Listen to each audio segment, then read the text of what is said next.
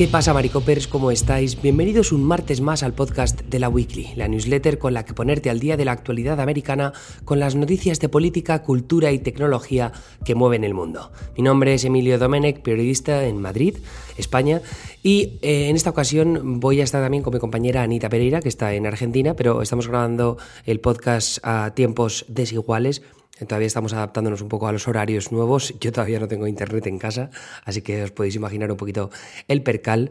Pero eh, queremos hacer un resumen ahora de los titulares que, de los que tenemos que estar pendientes para 2023.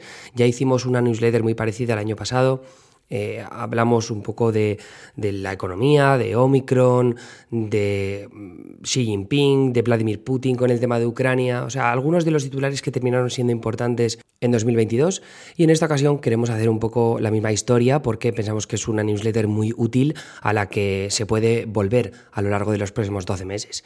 Entonces, eh, más o menos lo que hemos hecho ha sido repartir eh, cinco titulares para mí, que me dedico, ya sabéis, más a hablar de Hollywood, de Silicon Valley y específicamente también de la política estadounidense y canadiense en alguna ocasión, si también es relevante. Y luego Anita se ha dedicado más al asunto de Latinoamérica. Así que iremos variando entre mis titulares y los de Anita, pero mm, empiezo yo, en este caso, con el tema de la Reserva Federal, porque la Reserva Federal estadounidense sigue con sus planes de subir los tipos de interés, aunque con un ritmo menor al de los últimos meses, con el fin de aplacar la inflación sin meter al país en una recesión económica hasta ahora evitada. Las previsiones de abocarse a una han abandonado el pesimismo de mediados del año pasado, ¿no? que hablaban de que Bloomberg decía que el 100% de posibilidades de que nos íbamos a meter en una recesión económica en Estados Unidos. Bueno, pues ahora mismo parece que los indicios apuntan a que la Fed que es como se conoce también la Reserva Federal, ha efectuado sus maniobras con éxitos.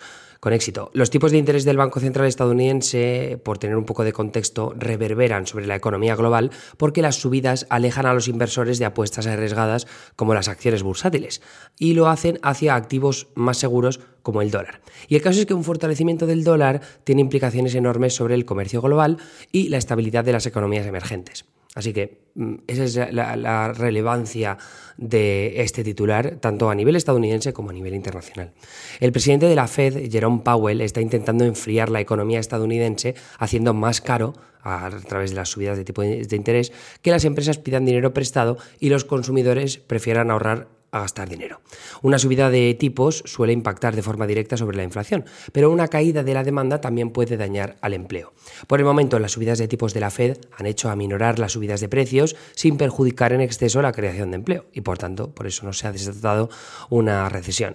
De esa manera, seguirán siendo clave los datos de empleo y de inflación que las agencias federales estadounidenses anuncian a primeros de cada mes. Así que mm, ese es un titular del que estaremos pendientes constantemente en esta newsletter y especialmente en las newsletters premium, que es donde solemos hacer ese tipo de actualizaciones económicas, eh, las que me suelo dedicar yo porque me parece muy interesante y creo que mm, siempre se queda, relegado a titulares de mm, diarios económicos y no, tiene que ser mucho más importante de lo que realmente es.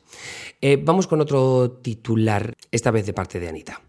Bueno, el segundo titular y uno que va a tener bastante relevancia dentro de lo que es la weekly electoral, esa entrega específica sobre elecciones que hacemos, son las elecciones en Argentina, porque el año que viene Argentina va a tener año electoral tanto a nivel nacional como provincial con elecciones ejecutivas y legislativas. Es decir, vamos a elegir a el próximo, la próxima presidente del país, pero también a gobiernos provinciales, tanto la gubernatura como los diputados de las distintas cámaras legislativas de las provincias y también se renueva un tercio del Senado. Las elecciones generales se celebran el 22 de octubre, pero si ninguno de los candidatos consigue la mayoría necesaria, se hace una segunda vuelta, un balotage entre los dos primeros candidatos más votados y esa cita electoral está prevista para el día 19 de noviembre. Antes de eso, en Argentina tenemos las PASO, que son, es, la sigla para hablar de las primarias abiertas, simultáneas y obligatorias, porque, digamos, cuando cada partido tiene internas para definir qué candidato va a ir a la elección, esa instancia de internas no es exclusiva para el partido, sino que se hace una instancia electoral en el que se, abre la votación, digamos, como todo el país vota en las primarias para definir a los candidatos de cada uno de los partidos, coaliciones, frentes, cualquier, digamos, em, unión eh, electoral que tenga que decidir entre más de un candidato para esta elección general. Las pasos son una cita previa muy importante porque no solamente la ciudadanía elige a los candidatos que van a pasar, sino que también es una forma de ir viendo cómo va ese, ese termómetro, ¿no? Y, y, qué tan bien le está yendo a la oposición o al gobierno de turno en materia de, de, porcentaje, ¿no? Se supone que todos los candidatos de un frente suman un cierto porcentaje que va a ese partido, pero bueno, ya después eh, entran en juego otros factores, así que no siempre es, es tan claro esa, ese análisis, pero es, es sumamente interesante de ver.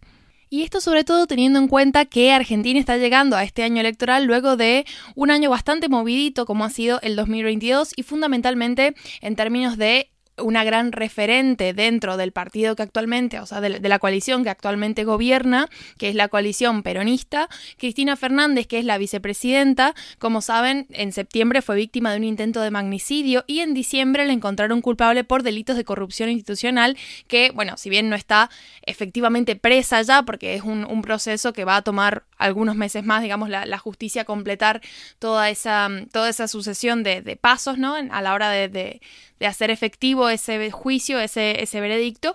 El tema es que, bueno, es una figura en la que se estaban depositando muchísimas expectativas porque actualmente es la única líder que era capaz de unificar al frente de todos, que es el, el, nombre del frente que está gobernando actualmente Argentina, bajo una sola candidatura. Entonces, su decisión de retirarse, sumado a todas estas cuestiones ¿no? relativas al contexto del año pasado, lo que ha hecho es abrir la posibilidad de una interna que tiene pinta de ser bastante agitada porque, bueno, no hay tanto consenso por fuera de lo que ella representa. ¿Quién va a ser la próxima figura que el Frente de Todos va a elegir o va a poner para competir en las elecciones generales? Bueno, eso es lo que está por verse. Y aparte, mientras tanto, en, la oposición, ¿no? También la, la oposición está teniendo el mismo problema porque está en una situación de fragmentación bastante fuerte, entonces eh, es como, bueno, en estas pasos, en estas primarias, lo que vamos a ver es cómo las distintas propuestas al interior de cada uno de los frentes, tanto de la oposición como eh, el de la oposición se llama Juntos por el Cambio, como el Frente Todos, bueno, van a estar eh, encontrando su identidad, ¿no? Y encontrando qué candidato tiene más posibilidades o representa mejor el ideal, la visión a futuro de justamente estos distintos partidos que se, se unen y trabajan en conjunto bajo la modalidad de los frentes. Así que bueno, resta ver eso por ahora el mejor posicionado en la candidatura de la, oposición, es decir, de Juntos por el Cambio, es eh, Horacio Rodríguez Larreta, que es el actual jefe de gobierno de la Ciudad Autónoma de Buenos Aires, algo así como la gubernatura, porque bueno, Ciudad Autónoma de Buenos Aires funciona eh, en términos administrativos como una provincia más, pero ya veremos cuando llegue el momento qué tan lejos llega y cómo se van articulando todas estas fuerzas, por ejemplo, la, la fuerza em, del sector liberal con Javier Milei, que está cobrando bastante relevancia, sobre todo en provincia de Buenos Aires y en Ciudad Autónoma, Así que bueno, vamos a estar siguiendo eso muy, muy de cerca. El tercer titular es puro salseo porque nos vamos a la guerra eh, entre los republicanos. Donald Trump tiene por delante un año decisivo en su carrera política conforme los votantes y el establishment republicanos deben decidir qué futuro quieren para su partido. Y ahí el nombre que sobresale es el del gobernador republicano de Florida, Ron DeSantis, como potencial rival de Trump. Con poco más de un año para el inicio de las primarias republicanas en Iowa, si es que no cambia de última hora porque los demócratas demócratas sí que han cambiado su calendario de primarias. Trump es por ahora el único contendiente oficial de su partido para las elecciones presidenciales de 2024. La lista de pretendientes para poder rivalizar con él es eh, numerosa y también súper diversa. Pero DeSantis es verdad que lidera las encuestas cuando los votantes tienen que elegir entre Trump y el resto de alternativas. DeSantis tiene que aceptar enfrentarse al propio Trump, si es que eh, elige tener esta candidatura a la presidencia, y también enfrentarse al escenario nacional que le brinda una candidatura de estas características contra todo un expresidente de Estados Unidos. Un contexto mucho más duro que lo que hasta ahora ha sido su laboratorio conservador de Florida. En ese estado, de hecho, DeSantis goza de buena popularidad y su estilo combativo con la prensa, del que hemos hablado largo y tendido en esta newsletter, eh, y luego también los demócratas, eh, su rivalidad con los demócratas, le han granjeado un perfil nacional muy bueno entre los votantes republicanos. De ahí esa popularidad de la que goza en las encuestas de las primarias. Muchos políticos emergentes han sufrido al subir al pedestal de una candidatura presidencial, así que el escrutinio que viene acompañado de ella puede acabar mermando el aura de invencibilidad de la que goza de Santis desde hace meses, especialmente después de haber ganado la reelección el pasado mes de noviembre. Y Trump es, ante todo, un rival imprevisible cuya estima y altura dentro del Partido Republicano está todavía pendiente de ser puesta en duda entre los votantes, no tanto entre el establishment, desde que ganara las primarias de 2016. O sea, no ha tenido un rival a la altura desde entonces. Así que en esta ocasión de Santis sí que lo será y por lo tanto eh, la expectación es máxima. Cuarto titular, recién hablé de Argentina, ahora hablo del vecino que es Chile, porque Chile durante este 2023 va a estar intentando llevar adelante nuevamente el proceso de redacción de un nuevo texto constitucional. Como saben, el año pasado tuvo lugar en Chile este, este proceso ¿no? de redacción de una nueva Carta Magna, que parte del hecho de que, bueno, Chile tuvo un montón de, de protestas en su momento y se manifestó la voluntad popular de querer una nueva constitución, pero ¿qué pasó? Que ese, digamos, Luego todo el proceso, la elección de los constituyentes, la redacción del texto y demás, cuando ese texto final llegó a las urnas, la gente votó por el rechazo. Es decir, que el resultado de todo el proceso, esa nueva Carta Magna, no terminó de convencer a la mayoría de chilenos. Entonces, lo que se decidió, lo que el Congreso decidió, es que en realidad ese rechazo al borrador no es un rechazo a una nueva constitución, sino puntualmente a esa redactada.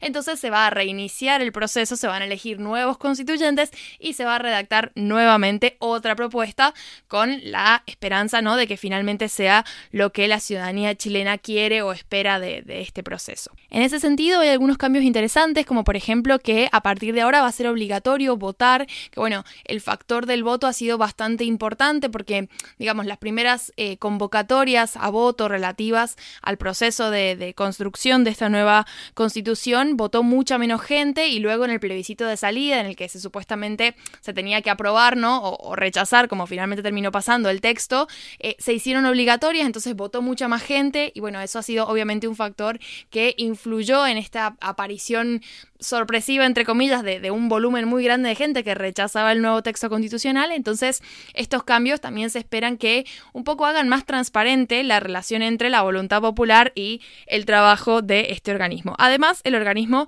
va a estar trabajando con una modalidad un poco diferente porque se va, o sea, va a trabajar en conjunto con un grupo de 24 expertos que se eligieron el mes pasado, 12 elegidos por los senadores y 12 por los diputados. Y este equipo ha empezado a trabajar ahora en enero para crear un un anteproyecto, es decir, una base de texto constitucional sobre la cual van a ir trabajando los constituyentes. Esto entiendo que es un poco para acelerar el proceso y también para ir orientando a muchos de los constituyentes que si bien pueden ser elegidos por el voto popular, no todos tienen a lo mejor la, trayectoria o la formación necesaria para encarar un proyecto de esta magnitud y hacerlo en el plazo de un año, que es lo que se está estipulando, porque la idea sería votar esta nueva constitución en noviembre. Vamos con el quinto titular, que en este caso tiene que ver con la Casa Blanca de Joe Biden, porque el presidente estadounidense deberá enfrentarse a la parálisis de Washington ahora que los republicanos han tomado el control de la Cámara de Representantes. Bueno, en realidad esto va a ser cuestión de los próximos días, eh, o las próximas horas, mejor dicho, que es cuando se tiene que elegir un nuevo presidente,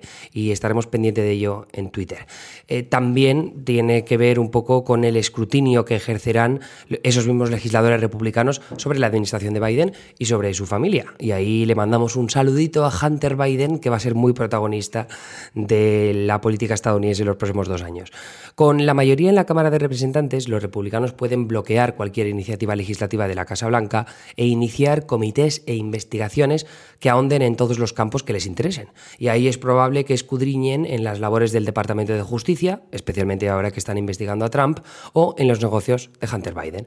Con las manos atadas a nivel legislativo y con los republicanos entretenidos con sus comités, Biden deberá centrar sus esfuerzos en otros menesteres. De un lado, órdenes ejecutivas que puedan ayudar a definir mejor su programa político tras un año de buenos éxitos legislativos, del otro, negociaciones en el extranjero para poder sentar las bases de su legado de política exterior, especialmente en lo que respecta a la guerra de Ucrania.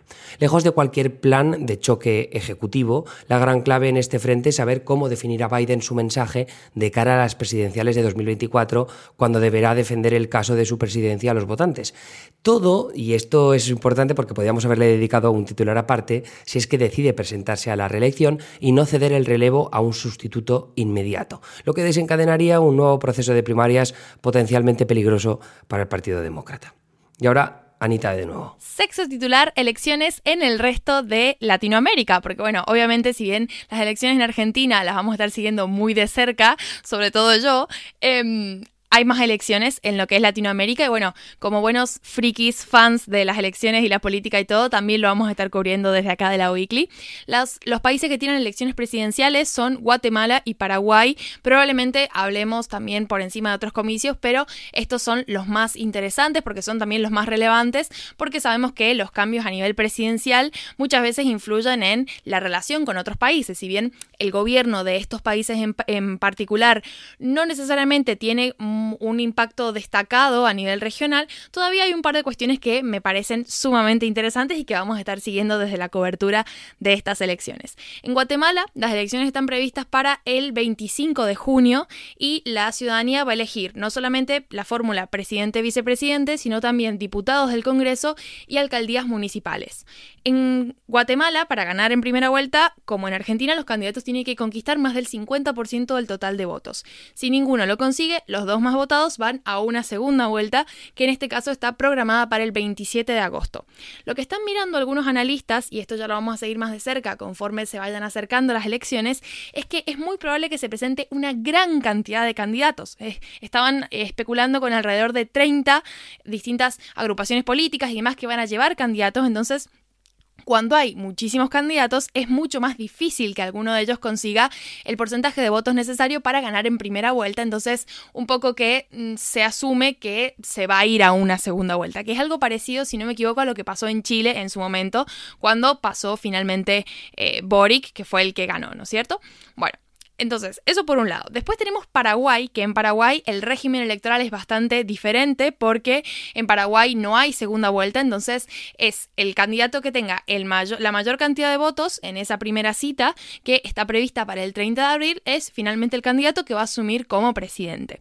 El presidente no puede ejercer más de un mandato, así que el actual mandatario, que es Mario Abdo, no puede presentarse como candidato a esta elección. Así que vamos a ver nuevas figuras en ese sentido. Y bueno, la ciudadanía elige al presidente, vicepresidente y también diputados, senadores con sus respectivos suplentes. Así que de, cuando llegue el momento ¿no? de analizarlo y tal, quizás también indagamos un poquito en esas elecciones legislativas porque muchas veces también terminan influenciando, condicionando o relacionándose muy de cerca con ese gobierno ejecutivo que en este caso es el presidencial.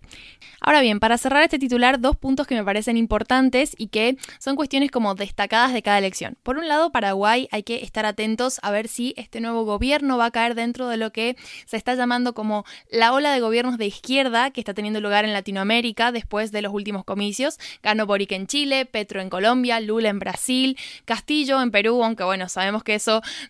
tuvo problemas después, pero digo, en Latinoamérica se está como, como consolidando una cierta tendencia ideológica, al menos por los años que duren estas presidencias, entonces sería muy interesante ver cómo si el gobierno de Paraguay finalmente acompaña esa tendencia, cómo va a encajar al país dentro de futuras alianzas regionales de corte progresista que seguro van a estar teniendo lugar. De todas formas, de eso lo, hablamos mejor en uno de los próximos titulares que tiene que ver con el tema. Y por otra parte, en Guatemala, lo que a mí me parece interesante es ver qué política migratoria va a tener el gobierno entrante, porque sabemos que, por ejemplo, es un factor importantísimo en la relación del país con Estados Unidos y que Estados Unidos ha estado invirtiendo en este tiempo en controlar esos factores propios de los países con una alta tasa de inmigración, está tratando ¿no? de invertir en mm, disuadir esos factores como para que no haya tanta masa de población desplazándose desde países como Guatemala, Honduras, El Salvador hacia Estados Unidos. Entonces, bueno, en ese sentido me parece interesante ver con qué propuesta llega este nuevo gobierno a Guatemala en materia de migración. Ahora cambiamos un poco de tercio para hablar de los avances en inteligencia artificial, porque prometen volver a acaparar los titulares de tecnología gracias a las novedades que van presentando compañías como OpenAI y Google. Con DALI y con ChatGPT, OpenAI se ha convertido en uno de los jugadores más populares del campo de la inteligencia artificial. Gracias al generador de imágenes DALI, hacemos muchas de las ilustraciones que encabezan las entregas diarias y semanales de la Weekly. Y ChatGPT es un modelo de lenguaje grande entrenado por OpenAI. Eh, mi objetivo, y esto es según palabras del propio ChatGPT, es ayudar a las personas a hacer preguntas y a obtener respuestas precisas y útiles, así como a proporcionar información y a realizar tareas generales de conversación. ChatGPT opera sobre el modelo de lenguaje GPT-3, ya de por sí sorprendente para cualquier usuario medio. Es de ahí que el lanzamiento de GPT-4 en este 2023 se espere como un punto de inflexión en la industria de la inteligencia artificial. La prisa que ha metido OpenAI a sus competidores, eh, competidores, especialmente a Google, ha iniciado una carrera que será pues digna de ver en los próximos meses. Si es que finalmente GPT-4 llega de verdad en este 2023. Los modelos de lenguaje y los generadores de imágenes están ahora en el centro de la noticia por el revuelo que han causado en redes sociales, pero lo interesante de la inteligencia artificial es que lo mejor y lo más revolucionario todavía está por llegar y no sabemos qué forma tiene. El octavo titular tiene que ver con cambio climático y sustentabilidad. Bueno, las medidas de mitigación y adaptación al cambio climático estamos viendo que cada vez ocupan un lugar más destacado dentro de lo que es la agenda pública y sobre todo en materia de acuerdos internacionales.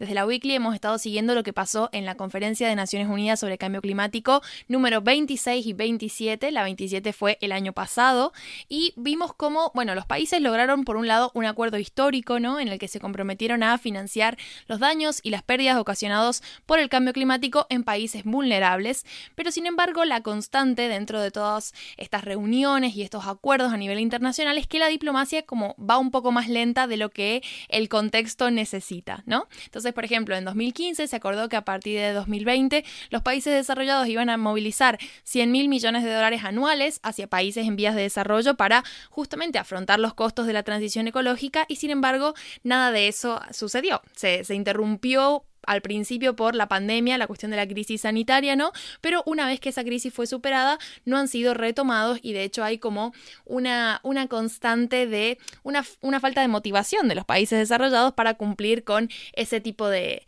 de pactos y de compromisos que en su momento asumieron. Lo frustrante es que esta responsabilidad que tienen los países más desarrollados, ¿no? Eh, responsabilidades financieras en materia de cambio climático, tienen que ver con también el nivel de impacto que ellos mismos causan en el clima. Hay una legislación internacional que es el Protocolo de Kioto, donde se establecen responsabilidades diferenciadas que tienen que ver con el nivel de industrialización del país y la cantidad de emisiones de gases de efecto invernadero. Entonces, los países que se están rehusando a pagar y ayudar a otros países en materia económica a que hagan la transición energética y todas estas cuestiones ¿no? que son de suma importancia, son al mismo tiempo los que más contaminan y los que más huella y, perjuicio le están causando al medio ambiente y al planeta en general. Entonces, bueno, es un poco eh, difícil ¿no? ver cómo todo eso queda en la nada cuando finalmente la, diplomacia no, no, alcanza para resolver esto con la, la velocidad que se necesita. Entonces, desde la Weekly, mientras esperamos que estos países contaminantes se responsabilicen por la huella ecológica en el planeta,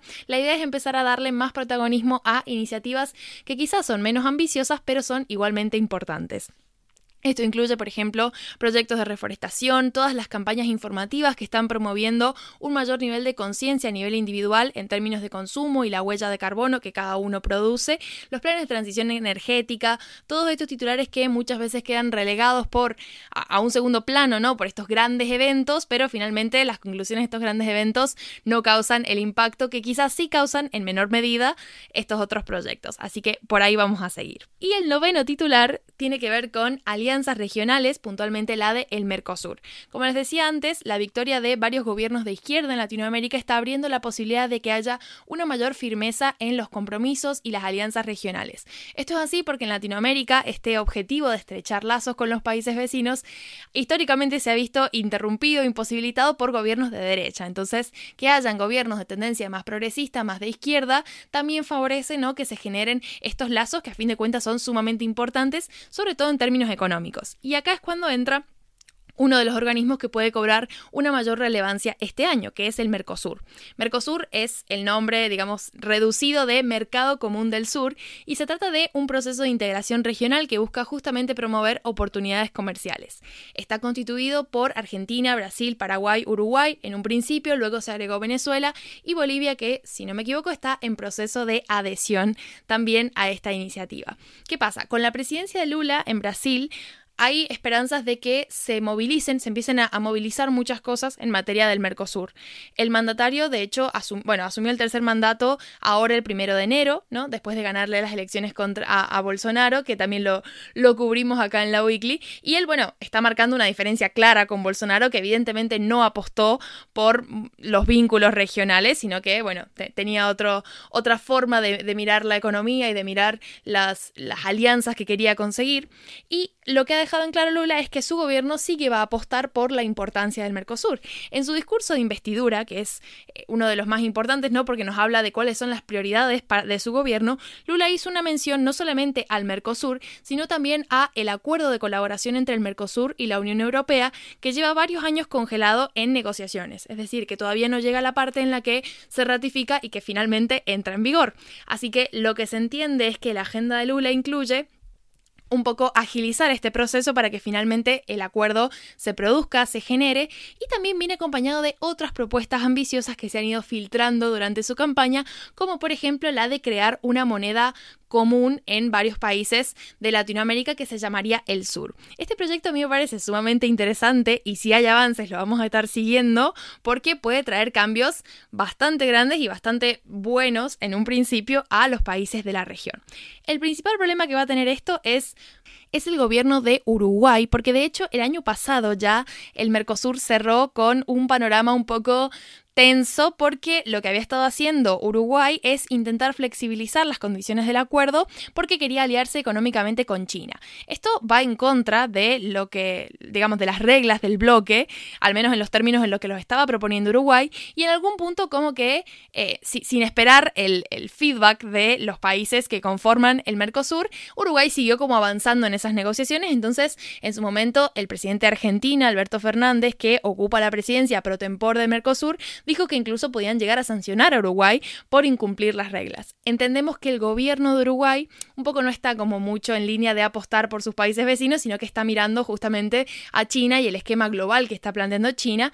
Así que bueno, eso puede ser una, una piedra en el zapato para las iniciativas más de corte regionalista. Pero, sin embargo, veremos, hay que darle el beneficio de la duda, veremos cómo se reperfinan las cosas con la presidencia de Lula, que promete ser un liderazgo bastante fuerte en materia regional. Y termino ya con el último titular de todos. En este caso nos vamos a ir a la costa oeste estadounidense, porque las redes sociales, las plataformas de streaming y los videojuegos afrontan un nuevo año de competición total en lo que apunta a ser un año de transición en la guerra de la atención, ¿no? Porque hablamos siempre de las guerras del streaming, no, ahora mismo lo que hay que hablar es la guerra de la atención, porque todo el tiempo que pasa uno delante del móvil, todo el tiempo que pasa uno delante de un videojuego es tiempo que no está pasando viendo una serie o una película en su televisión o en el cine.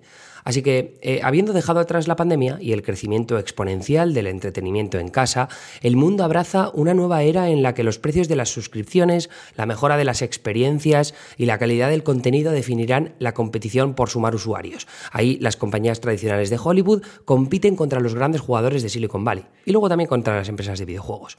Los frentes todavía no están bien definidos, pero el próximo año nos ayudará a hacerlo. En Hollywood, Disney, Warner, NBC Universal, por ejemplo, dejan atrás su era de crecimiento ante todo en busca de rentabilidad con un año repleto de grandes estrenos cinematográficos.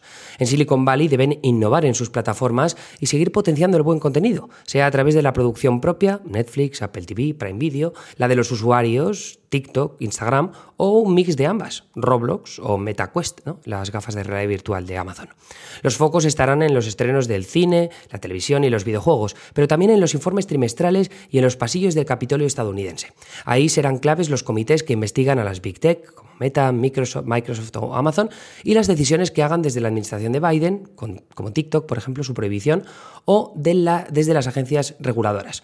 Por ejemplo, estamos muy pendientes de lo que pase con Microsoft y Activision. Y ese es un poco el resumen de todo lo que os teníamos que contar en esta ocasión, con esos 10 titulares que seguir, de los que estar pendientes en 2023. Tenéis más información en la newsletter, como siempre, además de una recomendación cinematográfica gracias a nuestros amigos de Filmin, aunque bueno, la recomendación es escrita por mí, eso siempre. Eh, nada, nos escucháis a lo largo de la semana con eh, nuestras entregas diarias para los suscriptores premium. Eh, que sepáis que vamos a enviar en los próximos días una newsletter con podcast bueno, con vídeo mejor dicho, explicando un poco cuál es el proyecto de la Weekly a lo largo del próximo año y por qué creemos que es la mejor oportunidad para suscribiros a nuestro, eh, nuestro servicio premium, ¿no? que como siempre tiene tres entregas semanales más de las que habitualmente recibís Así que si queréis darnos una oportunidad y estar súper informados acerca de lo que pasa en América, en Hollywood, en Silicon Valley, en Washington DC, en LATAM, pues ya sabéis que lo que tenéis que hacer es entrar en laweekly.com y ahí suscribiros con una suscripción de pago por 5 euros al mes. Tenéis 7 días de prueba para probar nuestro trabajo. Anyway, un abrazo, gracias por estar ahí y hasta la próxima. Adiós.